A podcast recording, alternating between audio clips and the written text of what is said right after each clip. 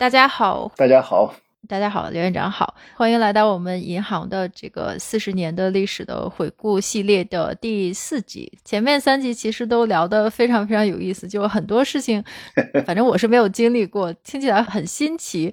但虽然是新奇，实际上很多细节之前其实我是没有办法在。历史书上，或者说银行金融史的书上，听到这么细节的东西，就甚至是银行内部大家的工作状态，然后心态，我觉得听到这些事情，反而觉得跟自己的距离更近了，因为很多事情跟现在发生的也是几乎是一模一样。就比如说上一集刘院长讲到的，在自己做研究方面，就是怎么给领导写讲话稿，或者说自己怎么做研究，做研究的时候跟部门之间的关系。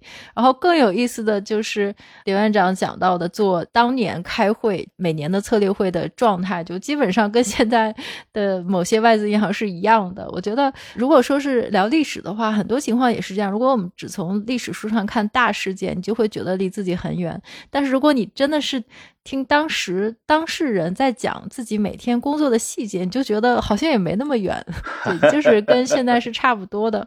是的，是的。上次您讲到给领导写演讲稿，就是说写着写着，好像自己觉得脑袋不是自己的了，整个脑袋就要揣测领导是怎么想的。对对。我就想到了，我当年我其实也干过类似的事儿，但没有像您那么惨，就是要 这领导翻来覆去改到这种程度。实际上也不惨了，就是说你如果摸到规律了，后来有的时候摸到规律了，反正领导要写，你们拖着呗，拖到最后啪写出来了，也就这样了。哦，我觉得到一半儿，我觉得大部分像我们这种年龄的人肯定就不干了，那就有点太过分。我只是在想，其实做研究这个工作，或者说做投研呐，或者是做。research 一类的，还有包括做咨询，因为我当年做了很多年的咨询相关的工作，而且我的客户就是国内的这些银行们。我当时是在觉得，我不仅要对付我自己的领导，因为我的领导的风格也是不一样的，就是有的是要 PPT，对，有的 PPT 它要数据非常非常的精准，这个你的图要画的非常漂亮，但有的就无所谓。你有没有什么就是新鲜的所谓的这个 breaking，就是看起来让人眼前一亮的句子，你给我翻个句子就行了。大家的要求。就不一样，然后客户的要求就更不一样。我就觉得我也遇到这种经常做着这头就不是自己的情况，但更多的时候是面对客户。当时我们这些银行的合作伙伴，就是我刚入职场那个时候，给某些家国内的银行做咨询，就是做一些战略的解决方案。然后呢，到最后，当初我们想的就是自己内部是非常详尽的，然后也是非常中肯的这些建议。然后到最后呢，先跟领导就是总行行长汇报，然后汇报几次之后，整个这个建议就已经面目全非了。对，因为他们不想听真话，这个说的有点直接，就是他不想听你提的问题，就是你这些问题，他们经常会说我都知道啊，我自己的银行我还能不知道吗？就是他不想听问题，他只想听你有两种情况，要不就是你有一些论证论据能支持他的决定是正确的，要不就你就替他背背锅，就是说借助你的嘴说一些他不想说的话。实际上，好多机构现在请咨询公司。目的就是这个目的，嗯，就是说自己不方便说的话，外来和尚好念经。是的，是的，外来和尚就得背锅。对对对对，这个就是上次跟您聊的时候，我就想到一件事，挺有意思的。我们就继续聊，你还是聊到，因为这个时候还是在九零年初吧？这个没有，还是八三八四八五年嘛？八十年代，对，还是这个时期嘛。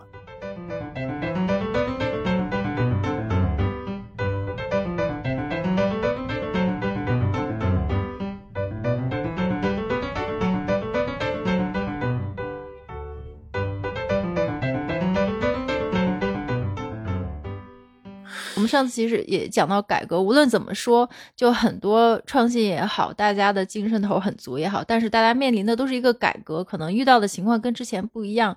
就像您讲的，就是银行面对的市场也不一样，从计划经济变成现在市场要开始，那就是要突破很多的游戏规则，不只是市场或者说业务的游戏规则，也包括自己自身整个银行的改革，可能也很麻烦。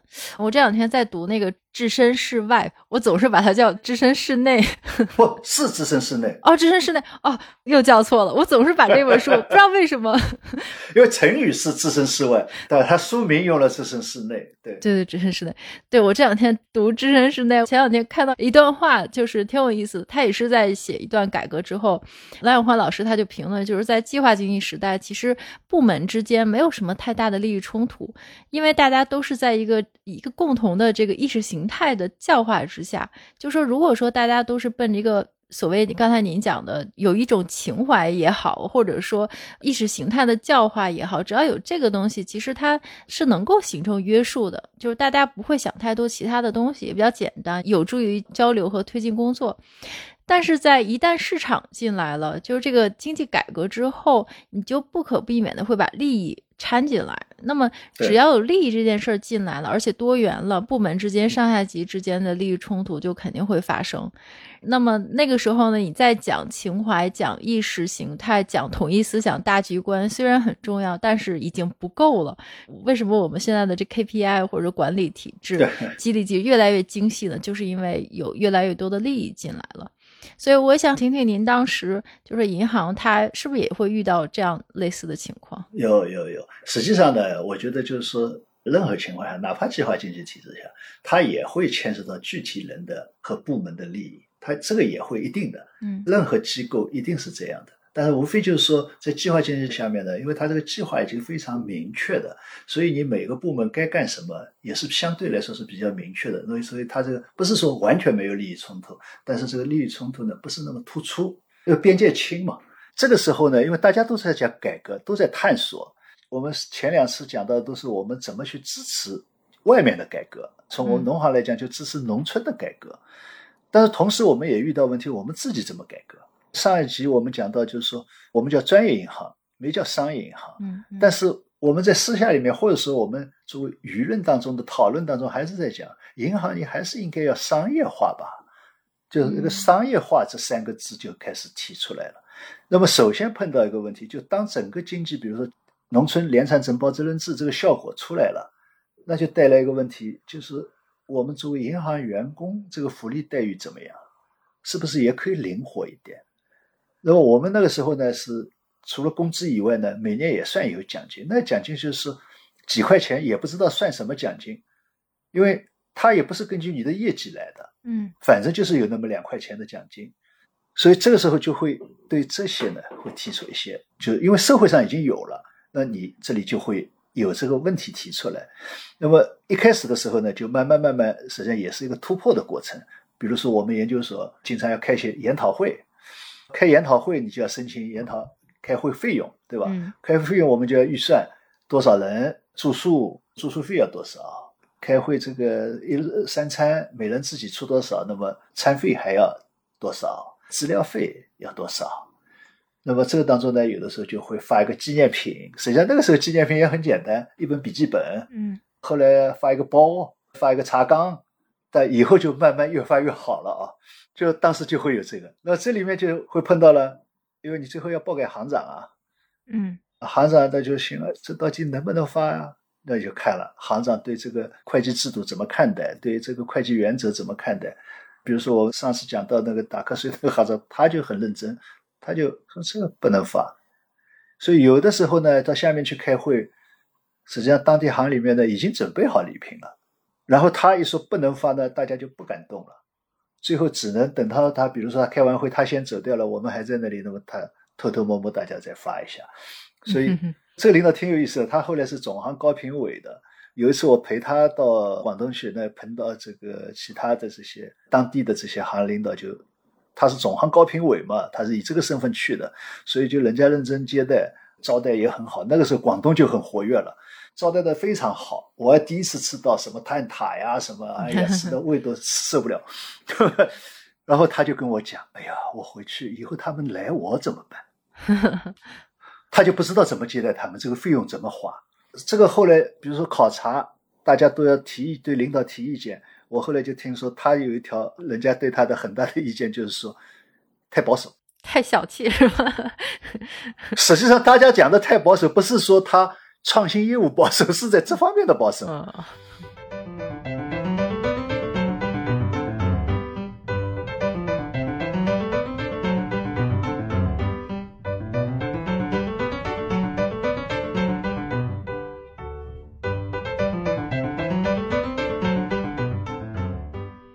所以这个是很有意思。所以讲到这个，就是讲到这个会计制度，大家怎么来看待？就是什么叫灵活变通？实际上这也是一个问题。实际上后来我知道，其他机构也都是这样。凡是上海出去的，人家都要鄙视的啊！上海居然上海人被鄙视，不是只有上海人鄙视其他人？为什么呢？实际上我后来做了一个很形象的说法：我们如果说以上海为原点往外辐射，往外辐射就意味着这个会计制度越来越灵活，越来越灵活。那么到广东就更加灵活了啊。那么也就是说什么？你比如说，我们浙江实际上是第二死板的，嗯，江苏就比我们灵活得多。江苏只要你是银行系统来的人，他都会很认真的接待你。就你只要打电话告诉他，他会到车站接你，然后给你招待所安排好，甚至请你吃顿饭，你爱干嘛干嘛去。总行的人后来跟我讲，说到上海去，一个电话，那个时候打电话都很不容易的，打个长途电话很不容易的。打电话说几月几号我们几个人要来调研干什么？一二三四说了，上海的员工回答他好，几月几号什么几点钟你到行里来没问题。那么你坐哪个火车来？因为那个时候还不能 坐飞机，说哪个班次的火车你坐到以后，火车站下车出站往右拐多少路坐哪一路公共汽车坐到哪里换哪一路公共汽车，然后到哪一站下车，然后再往哪里走，最后住招待所。住好以后，招待所出来往哪里走？到我们行里。嗯，完了，我们在行里等你。嗯，所以后来他们有的经常开玩笑说，比如说到其他地方去出差、开会，开完会旅游，经常是有意把上海的就落下了。嗯，车子就开走了。嗯，故意的。呃，故意的，就是说 你们自己错几路几路，自己回去。所以它就是一个时代的变革。就包括奖金怎么多发一点，所以那个时候评价领导评他好，说思想开放很重要一条就是说敢不敢给员工发奖金啊？嗯，这个就遇到了我们自己内部的一些制度改革。但是呢，当时呢，确实在讲究创新改革的时候呢，是鼓励大家要敢于突破现有的规章制度。但是这个突破你怎么突破，确实你也要个把握分寸的。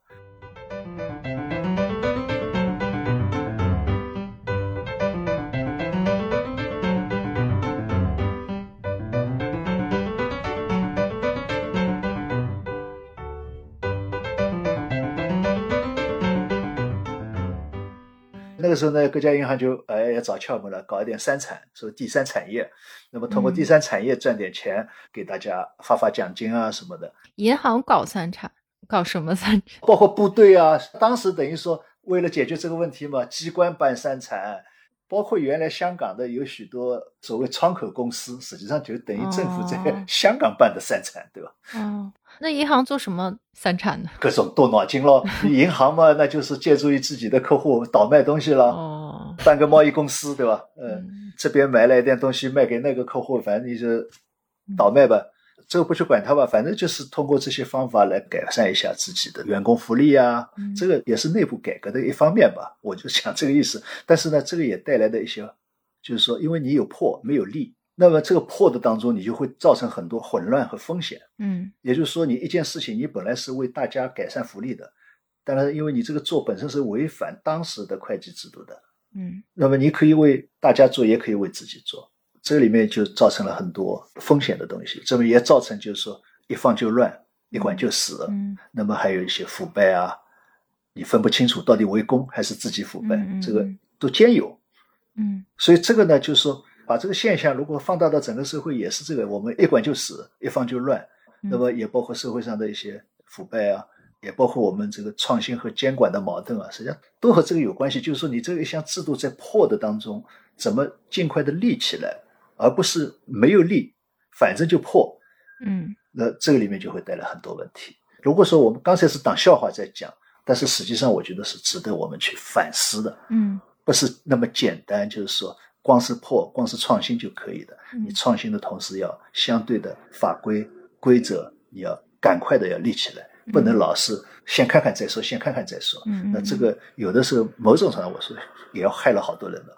嗯，对，我想到我们上次聊恒大的时候，其实聊到这个预售房的制度，其实是类似的，就是我们预售房的制度可能是从香港直接拿过来了，然后可能是在国内对在房地产行业作为一项创新，但是就没拿全呢，拿了一半儿，就光把这预售房制度拿来，然后但是其实预售房的制度核心在于你的监管体系，就香港的托管账户、律师的这些什么时候你才能申请预售？然后你预售来的钱都放在哪儿？这都是一套就关于信任和权责对等对立的一个深层的理念和体系。这东西反而没拿过来，那自己拿了预售房制度，现在有点问题，那好像还是还没有跟上，对吧？对这个利益这件事为什么这么难？对对，改革还没有跟上去。对，要不就是难，要不可能又走一个相反的极端，就是利。最后可能某些领域就可能监管过头了，我就只有利了，然后那把一切 生机都因为利的太过头，总是在两个极端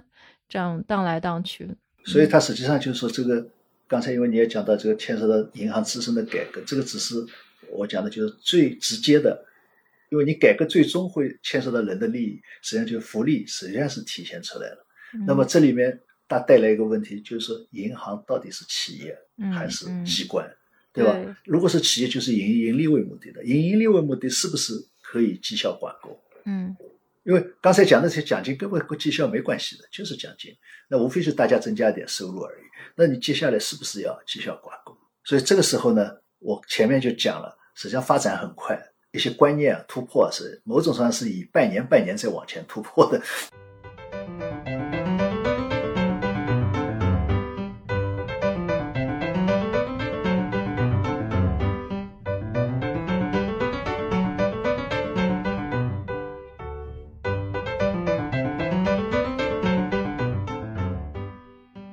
么后来就有一次，这个邓小平的讲话里面就讲到，要把银行办成真正的银行。那这个时候大家就为了这个真正的银行这个话，我看最近有的时候也有人提起，是有好多讨论，什么叫真正的银行？，嗯对对，我刚想问，那为什么就不是真正的银行？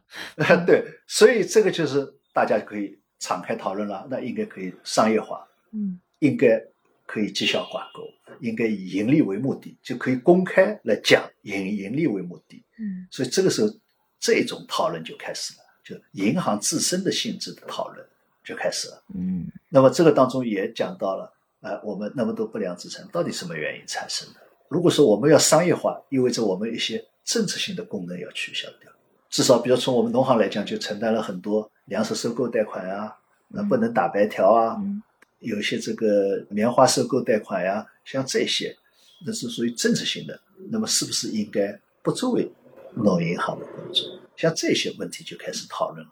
刚才讲这个福利好像是个人的，实际上它就牵涉到一个你银行的性质问题。嗯那么这个当时也有对真正的银行进行争论，争论了，当然就很快在以后慢慢慢慢到九十年代，差不多就开始提出来要办成商业银行。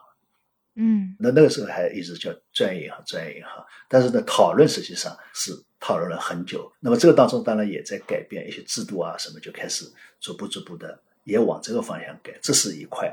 那么还有一个就是银行的运行模式，你计划现在和市场需求之间的矛盾。嗯上两集我们讲到过，当初就是计划，嗯北京有计划，然后分下来。包括我在上海那个时候人民银行实习的时候也是，他就根据你这个企业，比如商场，你今年的销售计划是多少，需要进多少货，周转几次，嗯然后我算下来你流动资金要多少。但是那个时候实际上我们没有存款准备金的概念，也没有资本金的概念，也没有存贷比的概念。存款就是存款，贷款就是贷款。嗯没有这些概念。那么这个时候，你就会发现，原来你定的这个计划，但是呢，各地大家都想要发展经济，都在搞乡镇企业，都在新投资乡镇企业。嗯那么这个时候，钱就贷款的要求就多了，多了以后，你就会发现年初的计划不够用了。嗯那么这个是要考虑了我这个运行模式怎么运行，那么所以就提出来了，哎，我这个计划中间我月底达到你这个标准，我中间好不好拖肚子？这个计划实际上就是信贷，我贷款能不能拖肚子？就是很土的话。嗯嗯月末应该是三十亿，但是我月中我可以达到三十五亿，嗯是不是可以这样？然后我月底回来。那么像这样一种运行呢，你又又会带来问题，也就是资金的来源和应用的平衡问题。所以以后又提出了存贷比管理的概念，嗯是不是能够按存款来约束你的贷款？原来这个都没有的。嗯那么存款约束贷款，那存款约束贷款里面实际上又碰到了我们叫自求平衡，也就是说各个分行你自求平衡，分行说好，那你支行自求平衡。但是这样一自求平衡呢，你就会发现，当有一些大项目要做的时候，但是呢，这个具体管的支行本身没有大这么大的规模，它自求平衡不了。那你上一级行又因为都把下面都已经自求平衡了，上一级行意味着没有调节的余地，所以又要希望能够在一定范围内的平衡，就是统筹平衡。嗯像这些就是说运行模式的变化，所以当时的银行不像我们现在都有一堆什么资本充值率、流动比例，嗯没有的，都是什么重新开始从计划经济这么开始慢慢摸索，也下面进行讨论，上面也想，下面也进行讨论，所以是在这个过程当中，像这一些内容就开始提出来了。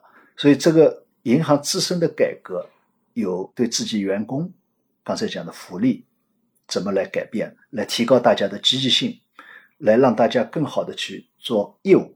所以慢慢慢慢看能不能绩效挂钩，大家一直在提这个问题，但这个是实际上是一个非常漫长的过程，因为嗯你怎么来把不同的岗位的绩效能够区分，对吧？嗯这样像这些，所以后来实际上没有搞绩效，是搞等级管理，也就是说你这个员工的等级，包括你的工龄、行龄，还有你的这个职级来算行奖金系数，实际上也没有真正绩效挂钩。但不管怎么说，他开始拉开距离了。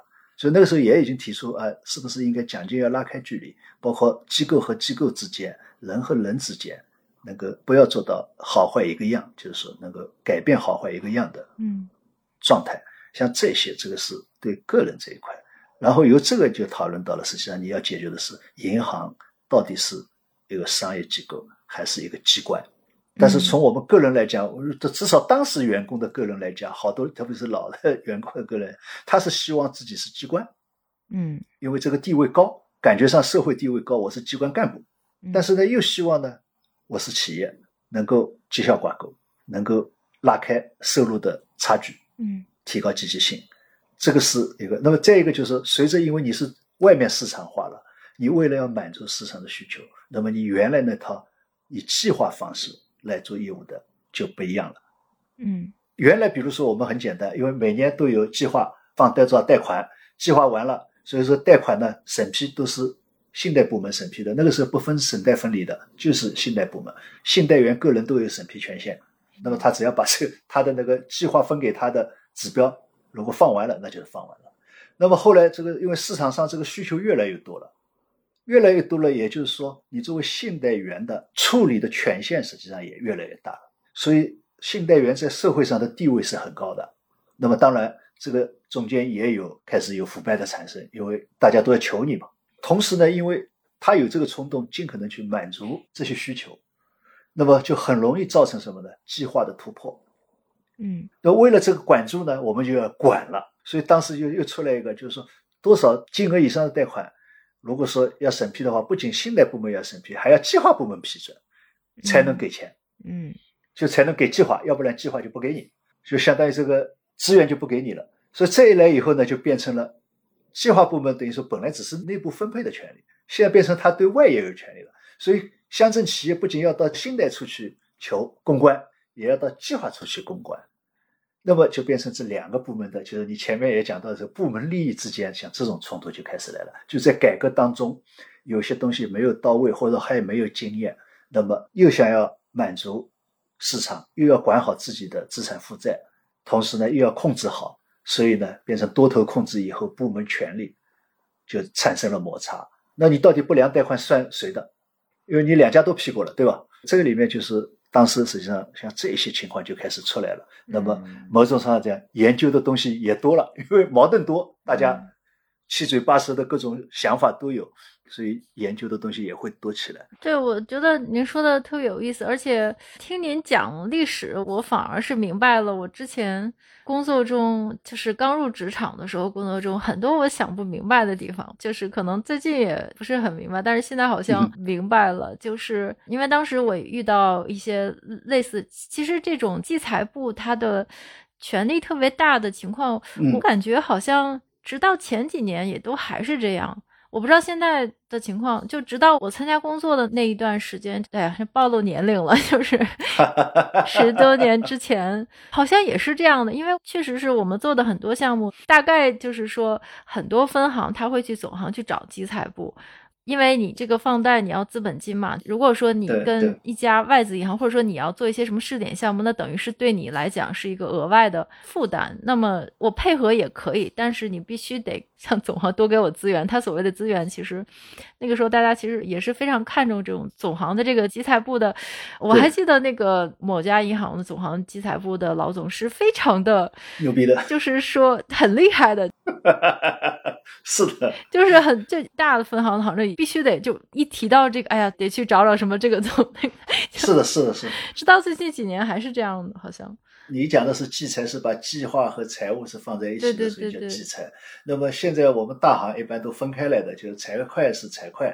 资产负债部现在不叫计划了，叫资产负债部是资产负债部，对对对，后来是 AML，就是资产负债管理本就分开了，是。对对，它分开了，所以一般来说呢，财会是管财务的，嗯，也就是说利润像这些都是财会在管的，嗯，那么费用这个是他管的，所以他当然是一个权力部门，对吧？对。那么计划，也就是说我们讲资产负债，它是管信贷资源的，嗯嗯嗯，那个是财务资源，这个是。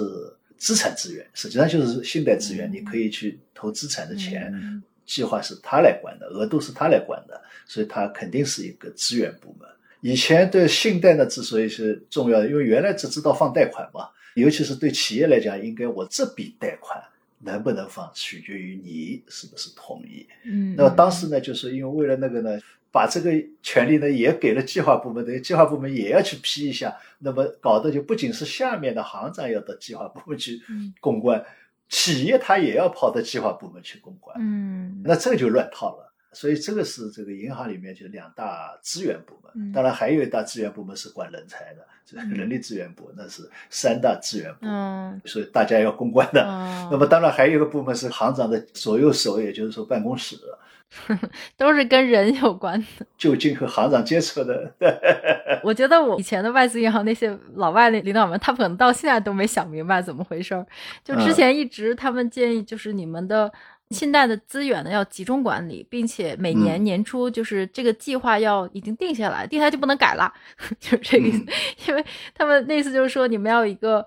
就是因为这家外资银行，反正他们总行是这么做，有一个 portfolio management，就是类似于是基金组合管理的，他用这样一套方法去管全行的信贷。也就是说，你年初呢，他把各个行业的信贷，就像你自己管理一个基金一样，你这个基金你在哪个行业，比如投石油股投多少，然后石油股的 exposure 是多少，然后什么金融股 exposure 多少，他都算好了。算好了之后，反正都定好了每个组合你该分多少，后面就没有什么商量的余地了，就。他们这个部门在怎么本来就是没有什么存在感的，其实就是各种公式啥算好了之后就执行就好了，也没有人会想到他们。对，这个实际上是差不多的，对，永远是一个烦恼，就是因为你怎么来平衡好总行和分支机构之间，以及一些突然发生的一些重大项目啊或者重大事件啊，你来平衡这些资源，确实是一个非常有技巧的。那搞得太死，可能效益不好。搞得太活，给了下面很多钻空子的机会，嗯，或者部门之间大家争夺利益的机会，那么这个也会带来很多问题，嗯，确实很难，现在也是解决不好了。但是至少我刚才讲的这些里面表示了一个什么，就是银行本身内部的改革，它也是一个复杂的过程。特别是我们现在大家都是耳熟能详的，哎呀，资产负债管理啊，流动性比例啊，期限错配啊，实际上最初那个时候没有太多的期限错配，稍微有一点，但是也不是讲的那么严重的。都是在这个过程当中，慢慢、慢慢、慢慢、慢慢起来的。嗯，对，还是很有意思的。我最后还想问您一个问题，就这一期聊到现在，您还是在研究所？那您在研究所待了多长时间呢？我待了实际上有两段时间吧，就是八三年到八六年三年多，啊然后八七年到八八年大概是半年时间吧，这样算应该算四年吧。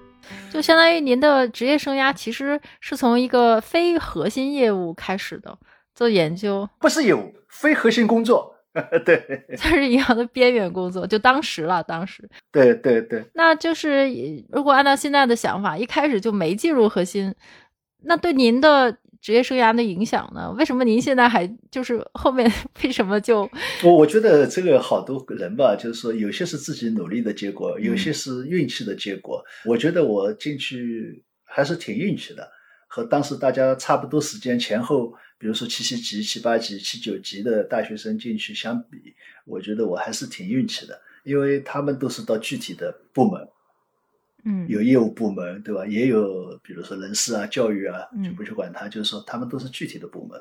所以呢，我在这个部门呢，一定意义上来讲，他也发挥了我的特长，比如说喜欢写、喜欢研究，嗯对我就是一个很好的，就是说呃展示自己的机会，很快让领导发现了你。你可能到一个业务部门，让领导发现你，可能还要相当长的过程。嗯你去调研啊，要变成一个业务骨干啊，他可能要有几年时间。那我几乎就是用了没几个月，我就在总行发表了一篇文章，嗯然后领导就发现了你，然后你编辑刊物啊，后来这个刊物从内部刊物变成公开刊物，都是在我手上做起来了，然后从不定期的变成定期的，嗯都是我手上做起来的。像这些就给了你一个嗯机会。嗯实际上，有的时候我讲就是这是你展示自己的机会。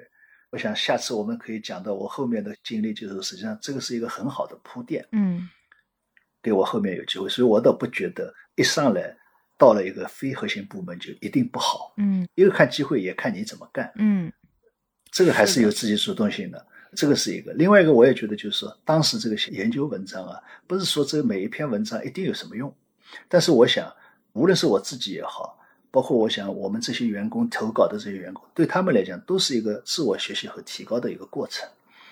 你想，他们在一线工作，如果只是每天做一些重复的工作，也就这样了。嗯但是他们能够这么去学习，实际上对他们也是一个提高。嗯所以那些老员工的学习热情，我前面讲到的好几个老员工都给我很大的某种上是一种教育，就是那种认真的精神，那种认真向你这么一个年轻人请教的这种态度，都让人感动的。嗯所以对他们来讲都是有好处的，就是说他自身嗯理论啊什么有了提高，包括一些新的知识，所以他业务创新或者说新的业务做起来，他都会比较顺手。这是一个。第二个呢，很容易被领导发现。嗯实际上，我们后来好多被提拔的，比如说做我的领导的，实际上当初当然他们自己业务能力也强啊，嗯工作能力也强，但是当初都在我这个刊物上发表过文章的。嗯特别是有一个是在温州，呃，下面一个营业所工作，他还是文革前的一个中专生，他当时写了一篇文章寄过来，是讲会计的全职发生制的。我们当时的会计制度是收付实现制，嗯实际上是一种非常落后、直观的会计制度。嗯那么他写了一篇关于全责发生制的文章，嗯，那我就给他要发表，但是最终要所长审稿以后才能发表吧。他看了以后，这什么东西，嗯看也看不懂。嗯后来我呢，幸亏就一方面当然是读过书，另外一方面呢也关注过会计制度的不同的做法，嗯全责发生制和那个，所以我也认为呢，今后的发展方向一定是全责发生制的。嗯所以我才把它编进去。那么我就后来跟领导讲，我说这个是今后的方向，国外的银行包括企业全都是按照权责发生制来做的，也就是所谓应收应付制，而不是实收实付制。那么也把这个稍微解释，哎那这领导也挺好，那就发表吧。嗯但实际上这个发表实际上影响也很大。然后我们很快又开一个讨论会的时候呢，特意点名让他来发言，嗯就关于这个权责发生制来发言。那么以后银行就很快就推权责发生制了。嗯所以他很快就先是到温州分行会计科当科长，以后又变成我们省分行的会计处处长，省分行会计处长之后还成为总行的高级会计师评委。当然就不能说完全是靠这一篇文章吧，他至少你自己也能干，对吧？嗯。但是我觉得这个实际上当时发现很多人才还是有作用的。嗯。然后还有一个对他们个人来讲还有一个好处就是说，很快就开始评职称了，中级经济师、初级经济师、高级经济师就开始评职称了。那么在不同的级别的刊物上，包括像这样内部刊物上发表文章，它也是评职称的一个依据。嗯，那么所以也有积极性。像这些好处，现在来看已经没那么突出了。嗯，就现在也有人写啊，但是不像当初呃那么突出了。因为当初确实就是整个人才当中，大学生本身就少。我刚才讲，大多是中小学生，他能够写的确实是少。所以你一旦能写能发表，很容易被发现。那现在能写的人太多了，发表人家也不把你当回事儿。嗯，所以这确实不一样。嗯，对对，就觉得非常有意思。那点我倒是挺同意您的。就大家其实这个职业规划，或者说你最后会变成什么样的际遇，其实也不是说能计划出来的。往往你当时想的，就跟你后面的发展路径是完全不一样的。我自己其实也是这样。那被领导发现，我其实也是一个剑走偏锋的例子。但这个就我就不说了，就是您的例子比较有意思。或是听众对你更感兴趣。没有没有，就以后有机会再说吧。这个，嗯，那好，非常感谢刘院长，我们今天第四集也聊到这里，反正后面应该会越聊越有意思。对对，就还有很多具体的改革，我刚才讲了嘛，对外的、对内的，对吧？但是对内的还有啊，嗯，我们人事制度的改革，对吧？实际上我后面就是和我自己有关的，实际上是和这个我们人事制度的改革也是有关的。嗯，好。那感谢刘院长，谢谢小跑，感谢大家。那我们今天就先到这里。好，嗯，好，我们下次再见。下次再见。好，拜拜拜。